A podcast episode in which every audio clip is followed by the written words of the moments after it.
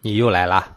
这里是首发于蜻蜓 FM 的科技最前沿之互联网世界，我是秋空舆论，聚焦科技热点，闲谈社会百态，聊一聊互联网上发生的事儿，来一起聊十块钱的。总有听友留言问我如何联系，首先我再告知一下我的联系方式，只需要关注同名微信公众号“秋空舆论”，回复“微信群”三个字。就可以加我，或者进我们的微信群了。现在已经有几千个小伙伴在一起闲扯了。这次是最最准确的消息：微软花费七十五亿美元收购了开发者社区 GitHub。不管你愿意或者不愿意，事实已经达成。微软这次拥抱开源的决心真的是无比的坚定。想当年，微软完全有机会以更少的钱收购 Facebook，但是微软不舍得掏这个钱，导致现在 Facebook 已经富可敌微软。在早之前，微软完全可以收购谷歌，微软依然不愿意掏这个钱，所以微软失去了谷歌。甚至在早之前，微软可以轻松纳入雅虎。这次微软果断出手，未雨绸缪，拿下了 GitHub。微软应该心里在想的是：得开发者者得天下。我们回想一下微软辉煌的历史，当年 Unix、微软 Linux，甚至还是还有 BOS、DOS 等等操作系统共同争霸天下的时候，微软推出了自己的开发者工具 Visual Studio 系列。当时的决心，甚至推出了 ZSup，要把 Java 全部纳入。果然，它的 VC 6.0、Visual Studio 6.0几乎是横扫天下，将包烂的将等等公司打趴下，然后自己的操作系统成为了主流。因为有很多的人在为它开发软件，于是 Windows 上可以跑着各种各样的程序。倒逼着所有的用户必须使用微软的操作系统，因为上面的软件更全。至今为人诟病的 Linux 依然不能在界面、在开发者方面与微软的功能相匹配、相抵、相抗衡。是的，微软不会再次失去这样的机会，所以微软果断出手了。秋孔更愿意相信，微软是一种懊恼、一种懊悔、一种对过去没有看清形势的一种。追责吧，所以这次在肯定是比尔盖茨也参与了吧？各个创始人都参与的一次会议进行探讨之后，决定果断出手，对拥有大未来的 GitHub 紧紧的抓住。我们知道微软曾经收购过 Skype，还曾经收购过其他的很多家公司，结局就是这些公司几乎没有人在使用了。希望 GitHub 没有这样的命运，希望它继续大行其道吧。据我所知，有很多人想要逃离这个平台，但我觉得微软现在的心态是变了，他已经把自己列为小弟的心态，而且一家不再年轻的公司一定不能快速的发展，或许一个更好的微软正在我们的面前。微软，加油！昨天晚上，秋孔带着女儿陪着老婆去逛了商场，再次看了这一系列的全面屏手机。我只能是不停的摇头。对于小米八，我依然是非常非常的不满意。如果说现在可期的产品，那就是 vivo 的 Nex，或者说再加上努比亚的 Z 十八吧。我之前给大家说到努比亚的 Z 十八这个全面屏，很多人说我没有见过，胡扯的。我要跟大家说一下，网上有的是图片，你可以去搜一下。这个全面屏应该是比较靠谱的，而且努比亚的全面屏是真正的全面屏，它的四周的这个边是非常的窄的，就算是 vivo 的 Next 也有一个挺厚的下巴，即便是传闻中的 vivo 的 Apex，依然间这个边是挺厚的，我觉得能把边做到这么窄的，大概只有努比亚和三星了吧。我们期待 Z 十八的到来。其实锤子的 R 一。全面屏做的也不错，因为它的刘海做的非常非常的窄，至少使它看上去的话是非常漂亮的。我也看到了网上一系列的分析文档，对 R 一的重度使用之后的一个结果嘛。总之呢，R 一的流畅度是非常高的，这和 R 一和锤子其他系列的产品相比的话，这个简直不像锤子的产品。而且它的相机做的是非常棒，非常好，整体的拍照效果优化的也是很不错的。但是呢，略微有点小问题，但是基本上不影响使用。再就是功耗和充电哈，就是他说功耗上讲问题不大，就是在充电上讲哈，因为这个呃使用的并非原装的充电器，所以说有的时候可能会有发热的情况。但是它作为这个钟表。放起来那种感觉是非常非常漂亮的。再就是 SmartInSun OS 六，这个整体的做的是很好哈，因为罗永浩在这个操作系统的打磨上讲，真的是下足了功夫。根据综合评估，这还是一一个非常值得入手的手机。小米八已经正式开卖了，官网的抢购一分三十七秒才售光。实际情况其实并非这么乐观。我昨天晚上去看小米八的时候，正好有几个人在看。我们聊的时候，他们说在抢小米八的时候，基本上是点了一下，然后就过去了，自己根本就没有抢到。有好几个人有同样的情况。而在小米专卖店里面是这么写着的哈：小米八接受全款预定，到货时间未知。这可是小米的店。最近呢，罗技出了一款鼠标。我觉得作为一个马狂人，如果说能有一款比较好的鼠标，那么它应该满足几点呢？第一呢，就是耐用，不至于乱跳，鼠标指针比较稳定。第二呢，就是非常非常让人讨厌的这个电池的问题。而这款鼠标呢，做的非常的轻，续航可以达到九个月。这叫罗技 Lightspeed 无线传输技术。既能提高性能，还能降低干扰。而这款产品叫罗技 G 三零四 Lightspeed 无线游戏鼠标。其实秋孔已经心动了。现在呢，使用手机屏下指纹技术几乎快要成为标配了，特别在这种高端机里面。其实，在这项技术上，这个苹果有一个 Austin Tech 曾经是全球第一，后来呢？苹果自己都抛弃了它，再就是后来的美国新思，就是重新思考的这个新思，不过它的技术最近也有点落伍，已经降到了全球第四，啊，它可能也最高也就全球第四哈。再就是高通，高通的屏屏下指纹技术也用过一段时间，但是目前呢还没有进入全球前十。而瑞典有一家企业 FPC，靠的是华为 Mate 七起家。之后呢，大红大紫，曾经是全球的第二任霸主，但到了一零一七年就被迎头赶上了。赶上他的这家企业名字叫做汇顶科技，是我们国家的一个小企业。刚刚进入二零一八年，汇顶的技术优势和销量上已经同样全面超过了 FPC。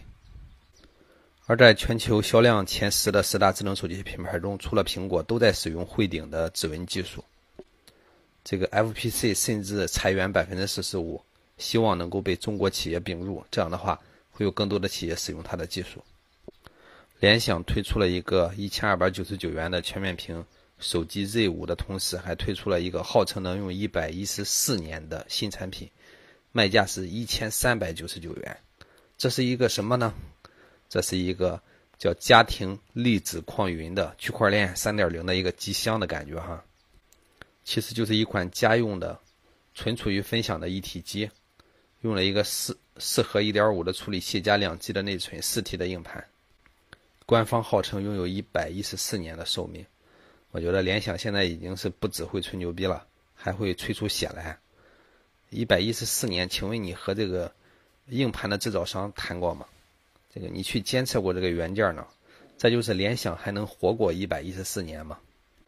我们知道哈，硬盘是有使用寿命的，特别是这种存储式机柜。如果说你整天与它进行同步数据，这个写操作非常多，怎么样活到一百一十四年？而联想整个发布会就开成了一个山寨厂家的发布会，比之小米、比之锤子、比之华为的发布会不知道 low 了多少倍。而电子产品呢，半年就会迭代一次，他们偏偏打出来要用一百一十四年的概念。一一一一四怎么念？幺幺四，那就是要死的节奏吗？联想到底怎么了？怎么了？怎么了？马斯克最近承认，哈，特斯拉的 Model 3成本只有2.8万美元。想一想，这款产品在我们的国内还要售价50万以上，多出来的那些钱到哪里去了呢？这么漂亮的一款汽车，成本只有2.8万美元。果然是马斯克哈，就像造火箭一样，把所有的成本控制到最低，这样的话才能真正去风靡于世界。因为在研发方面投入了太多，据说。特斯拉整体目前依然是亏损状态。Model 3销量只要突破一万辆，然后就会产生这种规模效应，呃，整体成本就会下降很多。其实挺心动的，很想拥有一辆，但又怕。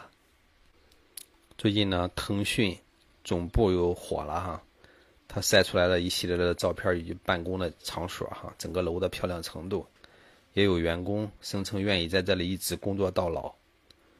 这个非常非常的豪华哈，但是呢，这个评论区里非常不和谐，很多人都在说这是用孩子的血来对战堆堆起来的一座大楼。是啊，王者荣耀不知道害了多少孩子。当然，现在这么说也为时尚早哈。邱红军认为哈，未来我们人类真有可能都是活在虚拟化的世界中，而王者荣耀最好的方法是能推出这种呃电视版。这个时候呢，你可以加上身上加上传感器，也就是说，你砍杀甚至跑和躲的同时呢，都需要你再运动起来。那样呢，孩子既能玩游戏，还能够这个整个身体运动起来。这样的话，既能锻炼身体，呃，不至于长时间的坐着，也不至于长时间的低着头。呃，这个当然他累了之后就不玩了嘛，他肯定就有又有时间去学习，还能间隔开。这样的话才是一举多得的方案。最好是王者荣耀里面加上一系列的这种啊，适合于小学生、初中生、高中生各种各样的考题。这个你只有答过题之后，然后呢才能继续运行。这样的话就可以把一款这个高热度的游戏转化为一种全民的福利游戏了。希望这个腾讯可以采纳一下。这个就现在这个 CPU 的手机 CPU 的标准 AIM，这个它这个这家公司成立于一九七八年。到一九九零年的时候，哈，才正式，呃，用这个名字 AIM，这只是原公司的一个子公司，哈。当时的定位就是从事低费用、低功耗、高性能的芯片。我们知道软银哈去年把 AIM 给纳入了，软银呢现在呢就是以七点七五二亿美元出售了 AIM 中国公司的百分之五十一的股权。有的时候你不得不佩服孙正义哈。真的是非常非常的牛逼，我觉得这个决策简直是太准确了。是的，我形容它的名词叫做准确。最近呢，小米生态链的企业 Smart 米智米科技哈，发布了一款这个非常适合于我们现在使用的产品，是一款自然风的风扇，卖价的话是五百九十九元，六月六号十点抢的哈，也就是昨天。邱孔军根本就没去抢，但是我觉得这个产品应该给大家推荐一下哈。为什么要推荐呢？因为它里边这个电池比较大，这个电池续航呢是二十个小时，特别适合这个学生使用。也就是说，你上班的时间充上电，晚上不是停电吗？停电的时候，你的风扇不影响使用啊。当然，对于家里边不停电的这个，自然也就无所谓了。我刚看到了二零一八年六月份的全球的数据库的排名哈，排第一的依然是 Oracle，真恶心哈。排第二的是 MySQL，也属于 Oracle。排第三的是 Microsoft SQL Server，排第四的是 PostgreSQL，排第五的是芒果 DB，MongoDB，排第六的是 IBM 的 DB2，第七的是 Redis。邱国军非常喜欢的一个小型数据库 SQLite，排第十。哦，排第十一了 SQLite。微软呢，目前正在推广自己的，正在推广一项技术，就是希望自己的 iOS 的应用和 macOS 的应用可以，呃，互相跨平台使用。这样的话，意味着这个你开发一套程序，可以在，呃，就是在你的 macOS 上和你的呃苹果的平板上一样使用。如果说哪一天能够直接应用安卓的应用，那就更帅了哈。实际上，对苹果来讲，做这样的事儿并不难。但是呢，这会对他来讲失去操作欲。估计乔布斯在的话，绝对不可能。除非某一天这个苹果 iOS 系统不行了，用的人越来越少了，所以它才有可能这个开放标准。我们知道大公司都有这种大公司病哈。想当年这个微软独霸天下，没有任何一家公司可以与它相敌手的时候，它的浏览器 IE 绝对排名第一。可是呢，它就是不按标准出牌，自己搞自己的，最终结果呢，失去了所有的用户。像这个 Firefox 和这个 Chrome 一出来，就打得它满地找牙。虽然现在还有很多白痴在这里离不开 IE 浏览器哈，啊，我这句话用的不对哈，小白，这个离不开 IE 浏览器，但是我觉得哈，你们应该拥抱一下新的技术，如果有可能的话，就把它完全抛掉吧。最近呢，在江西。呃，有一个妹子火了哈，这个妹子非常的霸气，呃，在江西福州市副市长，在这个突击暗访的情况下，他作为服务窗口的一员，这个背对着这个检查口，在那里玩手机，戴着耳机，根本不理会。结果领导就问他嘛，就是你是这里工作人员吗？你是在工作还是在干嘛呢？怎么还戴着耳机？工作牌有没有佩戴？问了半天，人家理都不理。领导就说：“对这个很肯定很不满意啊。”结果下面的这个镇党委班子立即就把他辞退了。哎，有的时候觉得这真是一个很幸福的事情，有的时候觉得这是很悲哀的事情。明明是一个服务性的地方哈，真正辞退他的人却是领导，而不是老百姓。想一想，如果说……不是领导来视察，老百姓来视察，他那个脸不知道撅到天上去，爱答不理的。在赣州市有一个网红校长，每天早晨这个七点钟上课的时候，在那里读这个国语，宣传一些国学文化。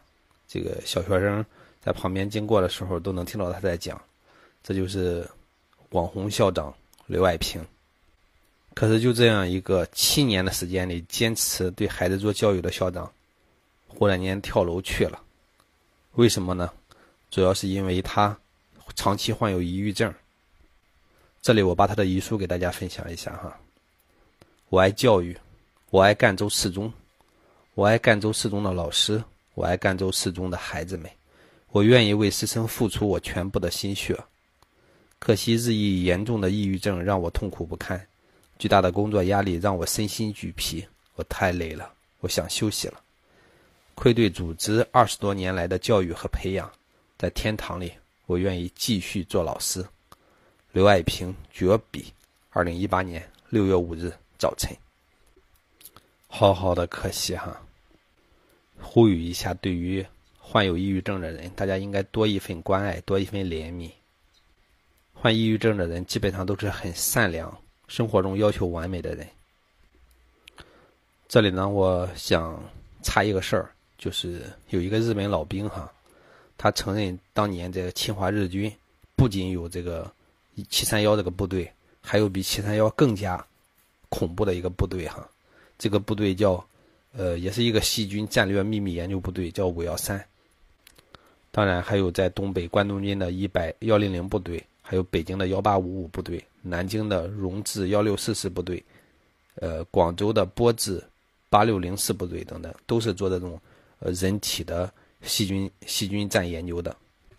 日本人到现在都不愿意承认自己这个侵华的这么恶劣的罪行，这个民族是值得我们去鄙视的。难道要等这些抗战的老人都去世了，日本人才承认吗？有的时候呢，你会想，而这个。而这个侵华的日军现在已经九十三岁了哈，有的时候你会想，这个世界真是哈，你像刘爱平这么好的老师，很快就走了。而这种祸害呢，当然这个人活着也有可能就是为了有一天完成他的使命，公布当初日本人的罪行。但有时候也会让人感觉哈，这个佛家的恶有恶报是真的存在的吗？为什么好人不长命，祸害活千年呢？想想他们手上沾着的血，他们的寿命还都长这么长，而且整个日本人现在全面的长寿啊。我们不得不为自己的命而努力的活着，希望自己的每天都能过得更好一些。好了，不说这个事儿了，说的挺生气的。嗯，还有一个事儿也令我挺生气的啊，是有一个女子在高铁进站的时候撞到了一个两岁的孩子，然后呢，简单看了一下，就从他的身上跨过去。终于把女孩的这个母亲给引怒了哈，过来之后抽了他四个耳光。这个因为什么呢？为什么要抽他四个耳光嘛？他从那个孩子身上跨过去，母亲过来要求他道歉，他竟然不道歉。最后的结果更让人讨厌哈。这个呃，民警介入之后呢，这个这个女子道歉了，但是这个母亲呢却赔了他两百元的医药费，双方达成了谅解，还给他钱。他当时的行为是多恶劣的！最近呢，这个娱乐圈的纪委书记王思聪，呃，在网上怼这个呃张泽天，呃，给他起了个名字叫“睡二代”，无胸无脑的睡二代。当然，并不一定是说他的哈，但是说这个睡二代主要是靠和名人睡觉而成为富二代的人。这个刘强东是怎么怼的他？回怼呢？刘强东回怼是：“你爸不欠钱了吗？”最近这个范冰冰哈，这个呃，哈哈，因为这个有可能涉嫌偷税漏税的事儿，呃，据说给这个崔永元已经和解了，据说一把鼻子一把鼻涕一把泪的向崔永元道歉，这个自己严重没有想到当年拍手机的时候对崔永元的引起了如此大的这个伤害，而这个崔永元呢也在网上对他表示了谅解，就是以后再也不是冰冰了。但手里握着的合同呢还有很多，主要是其他的一些人涉嫌这个的阴阳合同、大小合同，而这个范冰冰呢，这个其实也是多事之秋嘛，据说也已经到国外去了，也不知道是否属实，反正网上消息是这么说的。范冰冰曾经代言了一家企业，在杭州哈叫二山宝利来，或还有什么二山一通商城等等等，因为涉嫌。这个非法集资、诈骗等罪行，目前呢也直接被封了，这个多名高管都被抓了，而范冰冰呢作为这个公司的代言人，而且多次为他站台，这家公司账上呢又有十几亿资金，根本无法说明来源。有的时候这个名人哈，这个你真是不爱惜自己的羽毛啊，这个你可知道你为别人站一下台？有多少老百姓信任你，或者你的粉丝都会拿自己的真金白银去给这家公司，这个而这家公司呢，给你的那一亿两亿的这个代言费，能抵得上十几亿甚至上百亿的这种损失吗？你怎么样能对得起自己的粉丝呢？作为一个有影响力的人哈，你一定要有自己的这个呃思维判断能力，这个你不能因为自己的一系列错误而导致。这个大面积的这种对老百姓带来的损失。哎，刚才说到这个日本人的时候，忘说了一件事儿哈，就是我们的抗日神剧，呃，不是最终呢都被称为人家去嘲笑我们的一些这个把柄了吗？确切的讲，我们自己看了都觉得很恶心，能把一个剧拍成那种感觉，那那八年抗日让他们去几天就把日本人给赶跑了。其实韩国这个文化也有让我们嘲笑的地方，特别是最近韩剧哈，因为它向整个亚洲疯狂输入这个输出这种文化嘛，在这种涉嫌这种政政体方面，你会发现哈，好像整个古代他们就属于核心啊，中国才是边缘的。呃，最近日本人也回怼他们嘛，这个就是你看这个，你们明明是一个蜀国，天天把自己弄得跟主子一样。这个特别是他们经常宣扬的这个，呃，李世民，呃，被他们射瞎了一只眼睛，然后呢向他们下跪，什么请饶我一命的这些东西，呃，正好日本论坛上也在讨论这个事情哈。这个李世民的眼睛会被高丽将军射瞎，韩国人可真是够会扯的哈。可这可以理解，有的时候就像狗也会依仗着主人冲你叫呢。果然是韩国。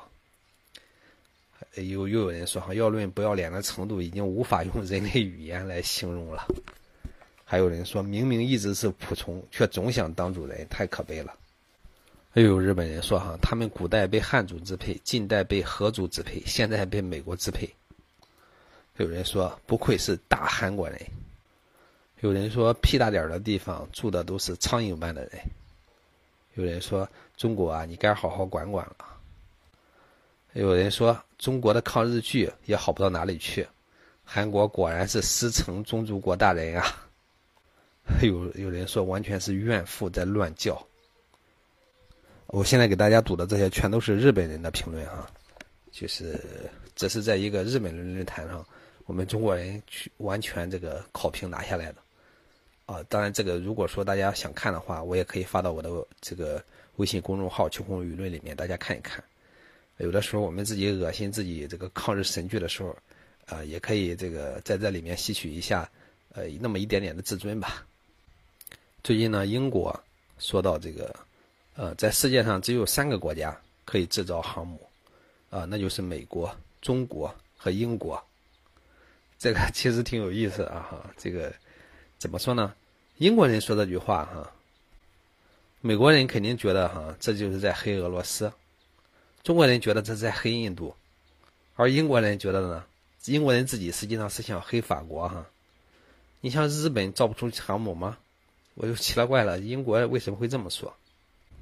既然中国人认为是黑印度，我们再说说发生在印度的一件事儿吧。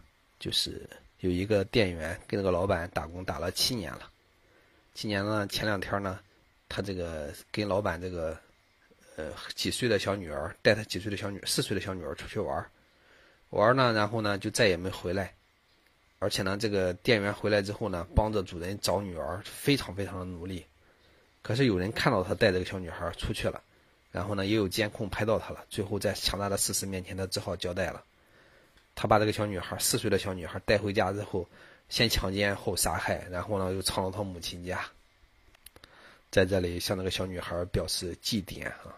同时呢，我们也对这个印度存在的这种人族、这种性别歧视的这种事情哈，希望能够早日改正，也希望印度的宗主国英国、美国、俄罗斯能够出面干涉一下这个印度的这种人权状况。